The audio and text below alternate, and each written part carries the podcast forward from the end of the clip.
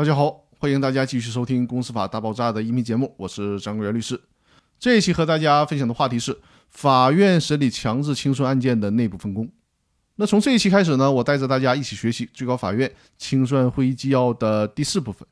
关于强制清算案件的审判组织，对应的是清算纪要的第六条。我们先来看一下第六条的原文。因为公司强制清算案件在性质上类似于企业破产案件，因此强制清算案件应当由负责审理企业破产案件的审判庭审理。有条件的人民法院可由专门的审判庭或指定专门的合议庭审理公司强制清算案件和企业破产案件。公司强制清算案件应当组成合议庭进行审理。这条呢是关于强制清算案件在法院内部的职能分工以及审判组织的规定。强制清算案件由法院的商事审判庭来进行审理，而且需要组成合议庭来审理此类案件。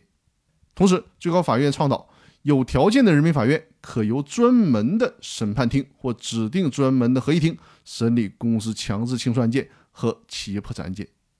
为什么要做这样的倡导呢？因为在当前，同一承办法官既承办普通的民事诉讼案件，又办理破产与强制清算的案件的情况下，由于破产案件不受审理期限的限制，而普通的民事诉讼案件呢，案件数量大，审理期限短，所以难免就会造成承办法官案件压力大，精力不足，而不得已的放慢破产与强制清算程序的进行，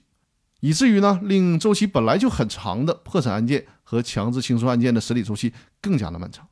那我们通过这期音频，主要是了解法院审理强制清算案件的内部分工问题，以及未来。法院审理此类案件的一个工作分配的趋势。这期的内容呢，不是法律的难点和疑点问题，我们就通过短短几分钟的音频进行一个了解就可以了。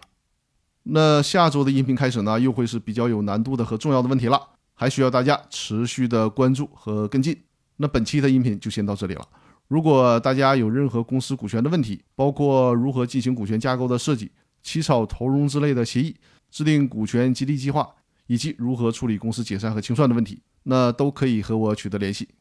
我和我的团队会为大家提供这方面专业的法律服务。